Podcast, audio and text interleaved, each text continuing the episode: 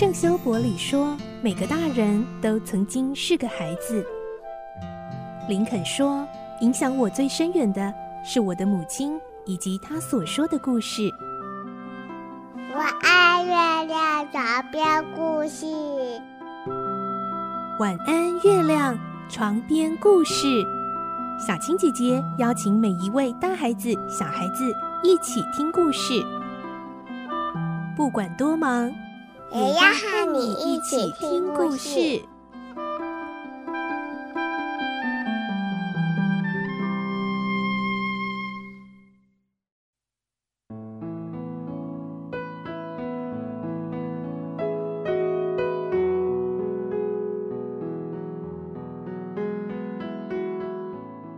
晚安，欢迎你和我们一起听故事。我是小青姐姐，我们继续来听《动物农庄》的故事。今天是第二集，我们会听到老少校慷慨激昂的一番演讲，提出许多问题要动物们反思，大家都开始觉醒了。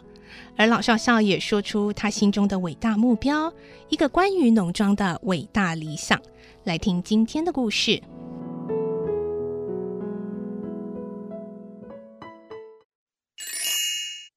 动物农庄第二集：伟大的理想。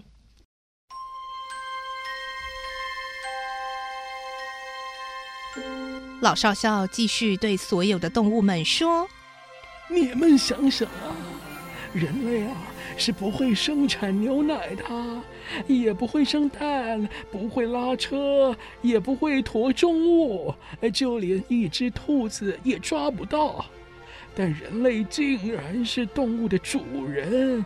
老少校停了停，看看大伙儿的反应，然后盯着克拉维说：“嗯，你生的四匹小马呢？”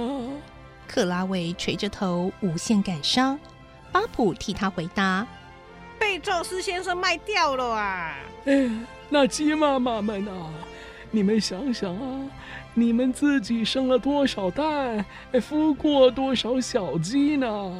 母鸡张着翅膀，愤慨地说：“我们生的蛋都被宙斯先生送到市场去换钱了。”老少校环视周围，大声问：“那么，宙斯先生又给了你们什么呢？”“呃，食物，畜跑。呃，对啊。”“哎。”除了这个之外，你们是一无所有。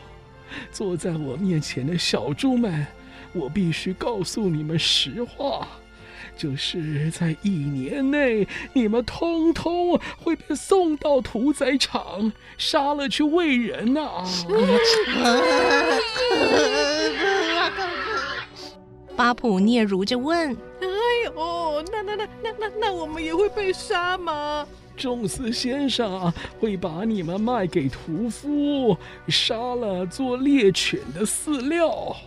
狗儿忍不住问：“嗯，人不吃狗肉吧？”“有些人也吃狗肉，不过呢，即使他们不吃，等你老了没用了，宙斯先生也会在你脖子上绑一块砖头，把你沉进池塘里。”动物们个个脸色凝重，他们从没想到自己每天辛勤的工作，连粪便都毫不吝惜地奉献给土地当肥料，到头来却沦落到这般悲惨的下场，该怎么办呢？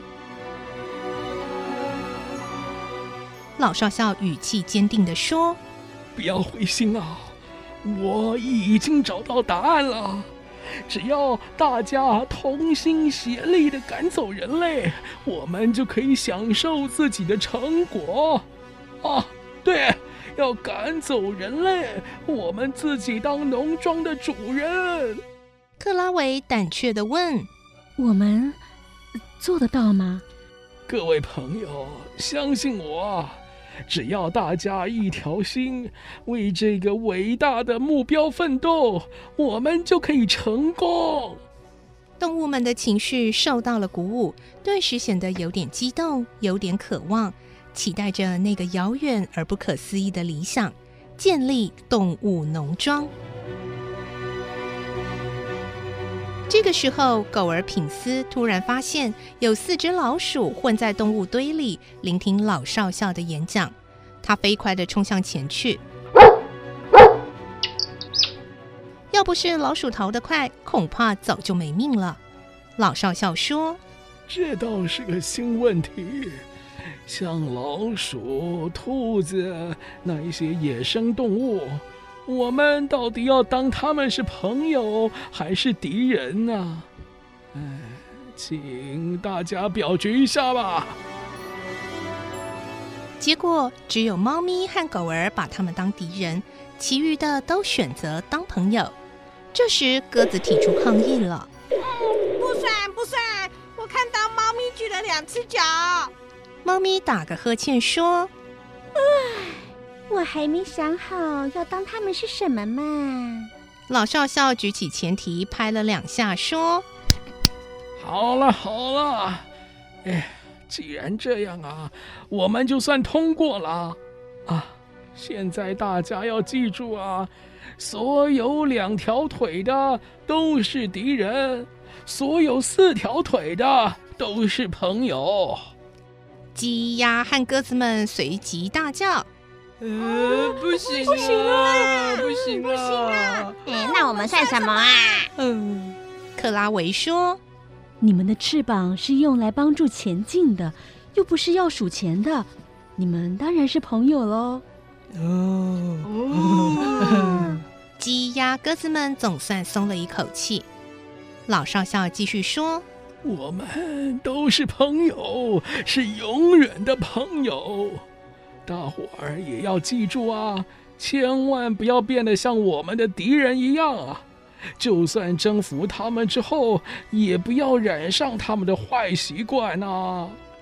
巴普说：“哦，对了对了，不要像他们一样哦，睡在床上啊。”羊附和着：“也不可以抽烟喝酒。”牛好不容易蹦出一句话。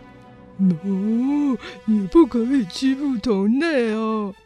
小猪想了想说：“嗯，不要学他们，一天到晚要做买卖啊。对，不止不要交易买卖，也不要使用钱，因为啊，钱是让人类变坏的根源。哎，除了这些啊。”动物们还要相亲相爱，不能互相伤害。嗯，对对对，我们要相亲相爱，对不能互相伤害。没错，大家异口同声的这么说。看到这个情景，老少校内心十分感动。他想，动物有救了。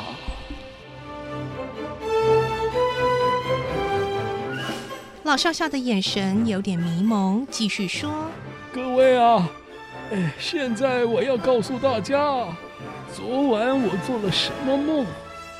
要清楚地描述这个梦并不容易，只能说那是一个和平安详的情境，是没有人类，没有残暴。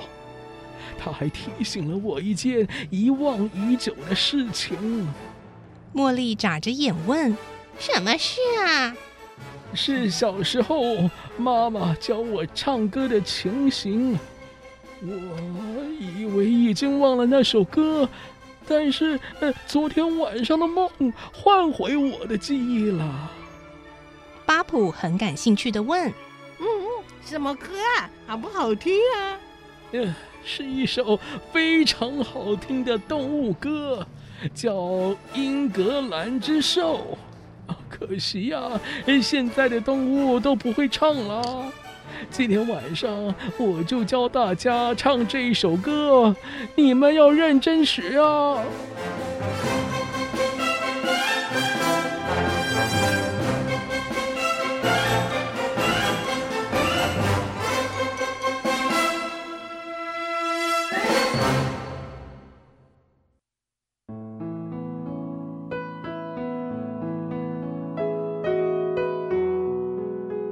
今天的故事就先听到这里了，明天再继续来听动物农庄的故事。